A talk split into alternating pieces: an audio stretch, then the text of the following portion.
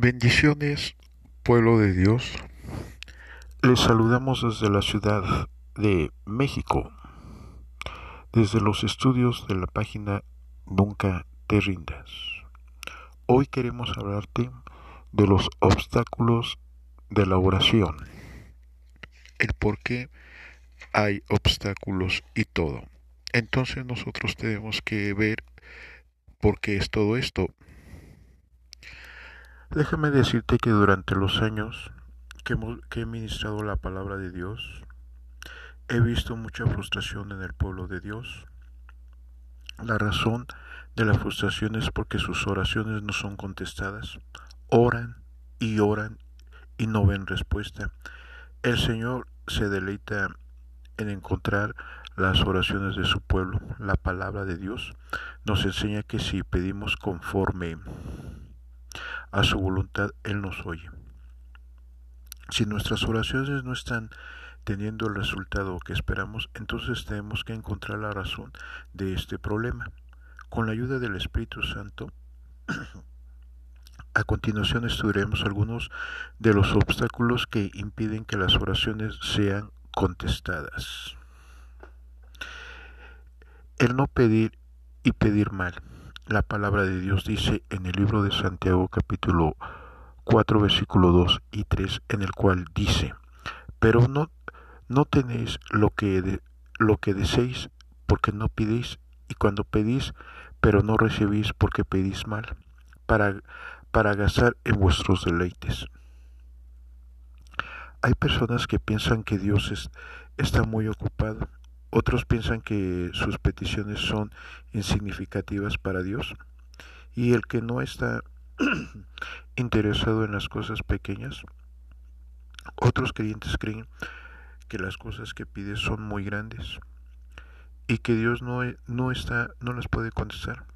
Por esta razón, yo le exhorto a que siga y pida a Dios, pues Él quiere conocer todos tus peticiones, Él quiere oír todas tus oraciones, Él quiere bendecirte. Él quiere oír todas las peticiones de tu corazón. Y si lo recibes, y si no recibes, y si no recibes es porque no las pides, ya sea algo grande o pequeño. Dios quiere dárselo. La palabra de Dios dice, Pedís y, y no recibís, porque pedís mal para ganancia de vuestros deleites. Hay otras cosas que son el extremo opuesto. Algunos creyentes piden, pero la intención de su corazón es el deleite de su carne. Sus deseos intencionales son egoístas. Piden para ellos y no tienen una cuenta del reino de Dios para ni de su prójimo. Quiere decir que tú estás orando, pero tienes que creer el reino de Dios y si y tienes que tener en cuenta que hay un reino y que él te oye y todo que él no hace excepción de personas, tienes que tener en cuenta que tienes que amar a tu prójimo, tienes que perdonar a tu prójimo. Y, más, y, y lo más grave es que sus peticiones son conducidas por sus deseos carnales, tales como a veces la gente ora, pero no se ha liberado, eh, no está sanado y todavía hay celos. Pueden leer la Biblia y todo, pero hay celos. Hay vanagloria, hay competencia, hay envidia, entre otros. Eh, las intenciones y los motivos son equivocados. ¿Cuál es la solución? No deje de pedir. Pídale al Señor lo que necesite, pero hágalo con la intención correcta. Pida primero para el reino y luego para usted y su familia. Y si lo hace, ya tiene el resultado. Uno de los obstáculos que impide que su oración sean contestadas. A veces eh, hay matrimonios que se contactan conmigo cuando damos consejería, damos eh, estudio para matrimonios, damos consejería y trabajamos sobre ellos. Y hemos notado que hay un, a veces hay una competitividad o la esposa o el esposo le esconde los estudios o le esconde las prédicas que van a predicar y hay una competitividad entre ellos. A veces hay golpes, a veces este eh, los dos se disputan la jefatura a ver quién controla a quién. Entonces hay que trabajar con ellos. Asimismo, asimismo dice en Primera de Pedro capítulo 3 versículo 1, asimismo nuestras mujeres estén sujetas a nuestros maridos. Sujeta quiere decir que por voluntad propia de ella, por obediencia a Dios, voluntariamente ella se va a sujetar al esposo. Tampoco el esposo la va a la va a humillar, la va a pisar a la hora que quiere. No, porque el esposo tiene que tratar a la esposa como un vaso frágil, para que también los que crean la palabra sean ganados sin palabra por la conducta de sus esposas. Primera de Pedro capítulo 3 versículo 1. Y ahí mismo en Primera de Pedro 3, 7, vosotros maridos igualmente vivid con ellas suavemente, dando honor a la mujer la mujer es más frágil, es más emocionalista, más sensible y todo. Entonces, y el hombre a veces es muy áspero, pero no entiende lo que tiene la mujer. Entonces tenemos que entender todo eso de la mujer, tenemos que tratarla como un vaso frágil, con mucho respeto, darle su lugar, darle la honra y ante todo bendecirla y, y darle su, su gasto, por decirlo de esta manera, en el buen sentido. Y como y como coherederas de la gracia de la vida, como hijas de Dios, como guerreras, darles un respeto para que vuestras oraciones no tengan estorbo. Imagínate si el esposo o la esposa está hablando mal del esposo, se va y se queja con la mamá, con los hermanos y luego se mete a orar, pues no, no es contestada su oración. Tiene que haber un, un mutuo acuerdo, un perdón identificatorio y si se equivocaron, pídanse perdón y volver otra vez a orar juntos. El apóstol Pablo nos enseña dos cosas. El hombre, el hombre y el de la mujer, la mujer le dice que debe sostenerse a su marido. Debe de obedecer, debe de someterse a su marido y que si no lo hace es una, es una forma de rebelión contra Dios.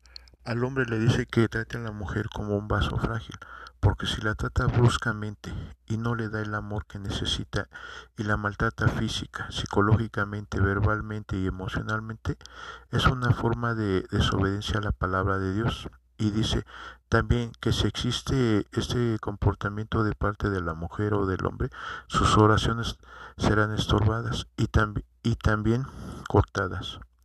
El maltrato hacia el esposo o la esposa es un obstáculo en las oraciones. Y déjame decirte que cuando el hombre trata mal a la esposa y o la mujer trata mal al esposo, el hombre la engaña o la golpea, eh, Dios trata con el hombre y lo hace impotente sexual. Mucho ojo con esto que te estoy diciendo. Igual viceversa, si la mujer maltrata al esposo, lo engaña y hace cosas igual hace impotente y, todo sexualmente. Cambia, cambia su actitud hacia sus oraciones para que sean contestadas. Entonces usted, esposo, empiece a tratar bien a su esposa y usted, esposa, empiece a someterse a su esposo voluntariamente por orden y respeto a Dios. La duda o a veces hay duda y a veces hay incredulidad por todo esto. tenemos, tenemos que orar, yo renuncio a toda duda, yo renuncio a la incredulidad. La palabra duda en griego es aporeo, que significa literalmente estar sin camino, estar sin recursos, en apuros, perplejo, en duda, confuso, en desesperación, ansioso, vacilante acerca de lo que debe de tomar. Una de las cosas que nos hace saber Dios es que la, duda mata toda esperanza y recibe algo de dudar. Es algo terrible que nos hace vacilar y nos confunde. La confusión es el resultado de una persona que duda. Analicemos algunas palabras que describen la palabra aporeo, quiere decir duda. Estar sin camino, el significado. Eh, no tener seguridad hacia dónde dirigirse Entonces dudan, no, no tienen una seguridad o qué camino tomar, ya que en la mente tienen dos o más alternativas. Estar sin recursos. Una persona que duda, que siente que no tiene recursos para seguir. Perplejo. Una persona que está en un estado de shock y no sabe qué hacer. No sabe ya en ese momento si ir a la izquierda o a la derecha y es importante buscar dónde hemos fallado y qué hemos hecho mal para ponernos a cuentas con Dios. A veces está confuso. Tiene muchos pensamientos en su mente y no sabe qué decir, qué decisión tomar. No tiene una decisión clara. A veces está vacilante. Esta es la peor parte de la duda. El milagro llega, pero por ser tan vacilante, por haber duda y incredulidad, no lo recibe porque está esperando otra cosa. Hay mucha gente que está o se mete a oír videos, a ver videos en YouTube, Facebook, ven enlace, ven hoy en la 1440 y está el predicador derramando la bendición y ellos no saben cómo tomarla. Cuando tú ves que hay una palabra de bendición, tú tienes que decir, yo tomo esa palabra, yo la recibo, es lo que estaba esperando, lo hago rema. Esa palabra va a ser de bendición, pero es que no saben, nada más están viendo la, oyendo la predicación o, o están en el celular o están haciendo otras cosas y no están poniendo atención y el diablo les roba la bendición. Cuando tú vayas a orar, pon atención a la oración y cuando tú estés viendo un, un video de, un, de alguien, pon la atención de lo que están diciendo, porque si tú te distraes, ahí estás dudando y el enemigo te roba la bendición. ¿Qué debemos aprender acerca de la duda?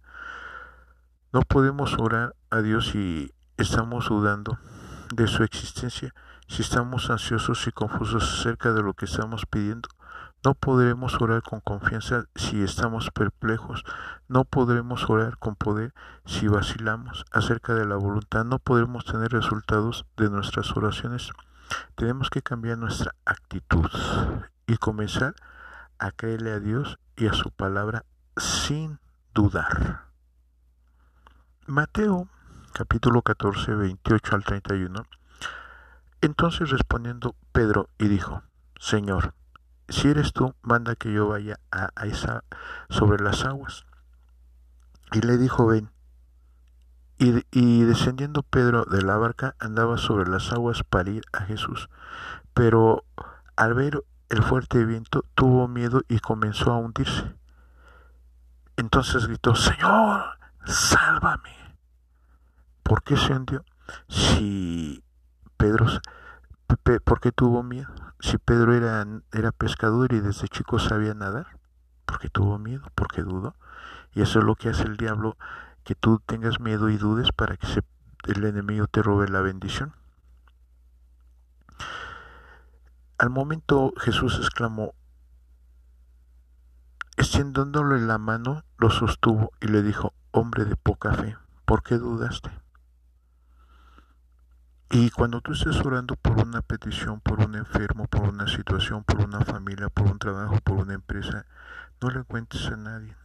Tú ora, ve con tu apóstol, ve con el ministro y cuéntale lo que está pasando. Porque si tú te pones a platicarle a medio mundo, el diablo te roba la bendición y te va a aconsejar gente. Puede ser que te puedan aconsejar por envidia, puede ser que te puedan aconsejar porque tienen celos contra ti, te tienen envidia y en vez de ser bendición, el diablo te roba la bendición. En estos versículos podemos ver lo que sucedió, lo que le sucedió a Pedro, que por dudar de la palabra de Jesús se hundió. Así ocurre hoy en día. Vemos a muchos creyentes hundidos en crisis. No se diga ahorita lo de la pandemia, no hay, no hay trabajo, no hay economía, pero declaramos que los cielos se abren. Y declaramos que a pesar de todo lo que está pasando, salimos de esa crisis y declaro cielos abiertos, la economía, Llega a tu vida la sanidad, los milagros. Se abren los cielos, nuevas oportunidades llegan a tu vida. Nuevas puertas se abren, cielos abiertos. ¿Por qué dudas? ¿Por qué dudan en su corazón? Si usted duda, ninguno de sus oraciones será contestada. Cuando es lo que duda viene a nuestro corazón, el enemigo te ataca con duda. Que Dios no oye tu oración, que tú no estás en el plan de Dios, que ya todo se acabó, que es el fin del mundo y te hace dudar todo esto. No veas tantas noticias. Cuando quitamos los ojos de Jesús y miramos las circunstancias, la tendencia que nos rodea, pero dijo, pero al ver el fuerte viento tuve miedo. Ahorita hay la tendencia alrededor, muchas cosas se están derrumbando, se están colapsando, pero no temas, no dudes, porque Dios tiene un plan, tiene un propósito.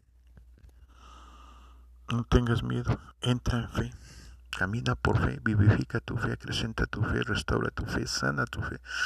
Cuando somos víctimas del miedo, nos hundimos en nuestros propios problemas. No tengas miedo. Eso es lo que ha querido el enemigo, mantenerte con temor y con miedo.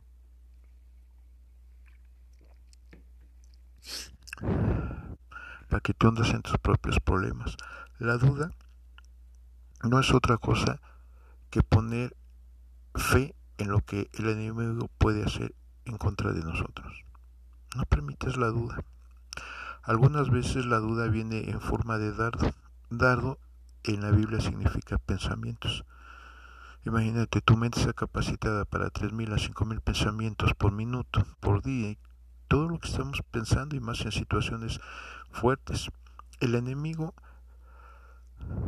le envía un pensamiento contrario a lo que está creyendo, pues pues él desea dividir su mente para que no se enfoque en un solo pensamiento. Entonces le pone a dudar entre los pensamientos de la palabra de Dios y el pensamiento malo. ¿Será de Dios o no? ¿Oré bien o no oré bien? ¿Dios sí me oyó o no me oyó? ¿Me va a contestar? ¿No me va? Ahí así el enemigo te empieza a atacar. ¿Te va a sanar o no? Ya Dios lo hizo, ahora falta que tú lo creas. Mientras que Dios quiere que te enfoques y pienses en Él y en su palabra. ¿Qué hay que hacer cuando esos pensamientos de duda vienen a nuestra mente? Lo ato y lo sujeto y lo llevo cautivo a tu Señor. Y todo pensamiento que va en contra de la palabra, lo ato y lo sujeto. Entonces llévalos cautivo a la obediencia de Cristo.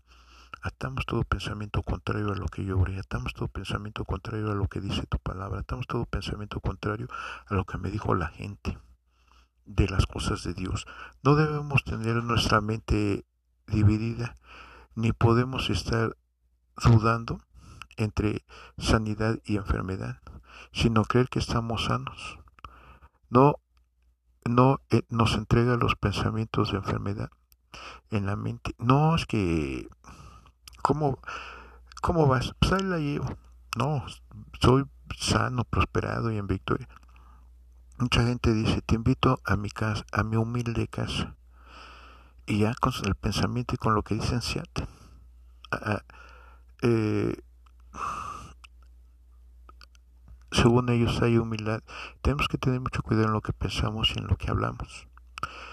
Si no, reprenderlos y echarlos fuera los pensamientos, porque las armas de nuestra milicia no son carnales, sino son poderosas en Dios para la destrucción de fortaleza. Segunda de Corintios 10:4. ¿Cuál es la solución a la duda? oiga y medite en la palabra de Dios. Usted tiene que, al despertarse, lo primero que tiene que hacer es darle gracias a Dios y ponerse a leer su Biblia y luego póngase a orar. Tenemos que meditar en la palabra. Tu mente está descansada, tu cerebro descansó. Es cuando vas a retener la palabra de Dios y tú tenemos que leer la Biblia diario, tenemos que tener nuestro devocional diario, tenemos que meditar continuamente en las promesas de la Biblia, en las cuales ha basado la la petición. Si hay problema, declaramos la solución. Si hay, alguien enfermo, declaramos la sanidad por la sangre de Cristo. El, el Salmo 23, Jehová mi pastor y nada nos faltará. Entonces tiene que ir basado a su petición. Sature su ambiente oyendo continuamente la palabra de Dios. Puedes descargar en tu tablet, en tu computadora, en tu celular, la Biblia en audio, la puedes ir oyendo en el camino. Bueno, claro, en el, en el micro, en el metro, eh, donde tú tengas tiempo, si estás haciendo la comida, ponte a oír el audio, en audio la Biblia y todo. Si estás en tu oficina, a donde puedas oírla, ya sea en tu casa, en tu carro o en todo lugar, la solución a la incredulidad y la enseñanza de la palabra de Dios. Si no, si no dudas más, las oraciones serán contestadas, porque Dios tiene un propósito, te quiere bendecir y quiere que tú seas un instrumento de honra y de gloria y eres partícipe de los milagros de Dios. Entonces, el otro obstáculo es la falta de perdón. Ese es uno de los obstáculos más grandes de la oración. Hay un sinnúmero de creyentes frustrados, desanimados, que están viviendo en miseria espiritual. No levantan la cabeza, siempre andan con la cabeza agachada y como resultado ninguna de sus peticiones son contestadas. La razón número uno de esto es la falta de perdón. Hay diferentes nombres dados a la falta de perdón, tales como resentimiento. No, el que me la hace la paga. Uy, no se hubiera metido. No se hubiera metido con los pañados porque, uy, no sabe ni el alacrán que se aventó encima. O están molestos por lo que les hicieron. O se enojan contra alguien. No, es que el que me la me la paga. Es que no puedo olvidar lo que me hizo. Ya tienen artritis y aún, y así perdona. Son duros de roer tienen algo contra alguien. Recuerdan el día, la fecha y la hora de lo que les hizo, pero esta me la paga. Sintiéndose heridos, entre otros. Entonces, mientras tú tengas ese tipo de heridas, el enemigo son puertas abiertas para que el diablo te siga atacando. Entonces, tenemos que perdonar. Te hayan hecho lo que te hayan hecho. mucha gente me dice, pero es que como usted no se lo hicieron. Y, otros dicen, no, es que no es lo mismo ver llover que mojarse, pero, la pero Dios dice, perdona. Es que el tiempo sana. No, yo no soy de que el tiempo sana, Dios lo sana. Y cuando estés orando, perdonad. Y si tienes algo contra alguien, para que también vuestro Padre que está en los cielos nos perdone. Entonces cuando tú vayas a orar y estés orando, Señor, mira, no, ¿qué es el perdón? Me han hablado del perdón he leído manuales del perdón, he oído estudios del perdón, pero reveladme a mi vida qué es el perdón, que yo lo pueda sentir. Entonces yo perdono a fulano, a mengano, pero para que tú me perdones, Señor. Los perdono, los desato y los bendigo. ¿Qué habló Jesús acerca de, de estar enojado o molesto contra su hermano en Mateo capítulo 5, 22? Pero yo os digo que cualquiera que se enoje contra su hermano será culpable de juicio, y cualquiera que diga necio a su hermano será culpable ante el concilio, y cualquiera que le diga fasto queda expuesto al infierno y al fuego. En Mateo capítulo 5, 22. La Biblia especifica y dice, pero yo os digo que cualquiera que continuamente esté enojado y ofendiendo, esté molesto, esté herido y esté sentido contra su hermano, o abrigue malicia. La manera que están maquinando cómo desquitarse, esto es una pequeña o gran enemistad en contra de él. Será responsable de juicio. La falta de perdón, la ofensa, molesta, la herida, el resentimiento, son una guillotina en nuestras oraciones. Dios te pone contra la pared y te dice, si tú no dejas ese dolor, esa malicia, esa ofensa, si tú no dejas esa herida y, ese resentimiento en tu corazón, no te perdono. Y tampoco oigo tus oraciones. Los cielos son de bronce para ti y la falta de perdón corta nuestra comunión con Dios. Él no puede oír nuestras oraciones si tenemos enojo contra alguien. Entonces tenemos que perdonar. No está en mí perdonar, pero enséñame a perdonar, Señor. Pon en mí eh, tu manto de perdón, pon en mí tu manto de misericordia, pon en mí tu manto de amor. Que yo los pueda perdonar, que los pueda amar. Tu manto de misericordia, Señor. Yo los perdono, no me debe nada. A pesar de todo lo que me hicieron, yo los perdono y los bendigo. Porque es que Dios, eh, es que Dios nos quiere ayudar en nuestras faltas.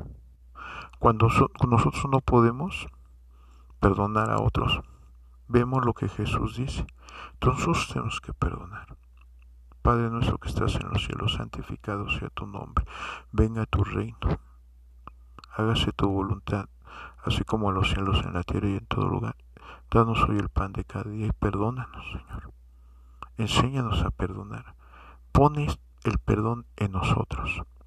Déjame decirte, amado hermano en Cristo Jesús que me estás oyendo en este audio, pídele a Dios que ponga en ti, el, dile Señor, en esta hora pon en mí tu manto de perdón, tu manto de misericordia y tu manto de amor, en donde yo perdono a las personas que me hirieron, que me exhibieron, que se burlaron, que nos traicionaron, que confieses en ellos y te defraudaron, perdónalos. Si hubo un divorcio, si hubo una traición, perdona, para que tu ministerio crezca, para que sanes más pronto. Pídele a Dios que te enseñe a perdonar y no hay estorbos para tus oraciones. Déjame decirte que es una bendición el poderte servir, el poder subir estos audios y te bendigo. Y seguimos orando por todos y cada uno de ustedes. Que Dios me les bendiga, cuídense mucho y podemos decir que hasta aquí la diosa de Jehová nos ha ayudado y nos ha sostenido. Bendiciones pueblo de Dios y shalom.